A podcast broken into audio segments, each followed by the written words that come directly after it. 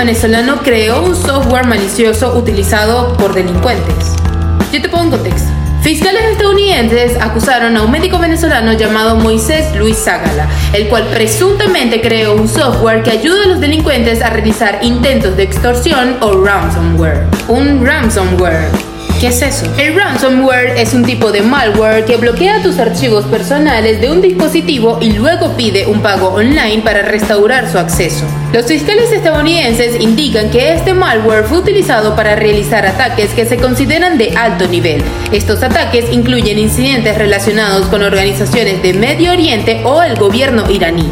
También se indicó que Sagala, además de crear y vender el software, también entrenó a algunos piratas informáticos para su actualmente reside en Ciudad Bolívar, una ciudad al sur de Venezuela.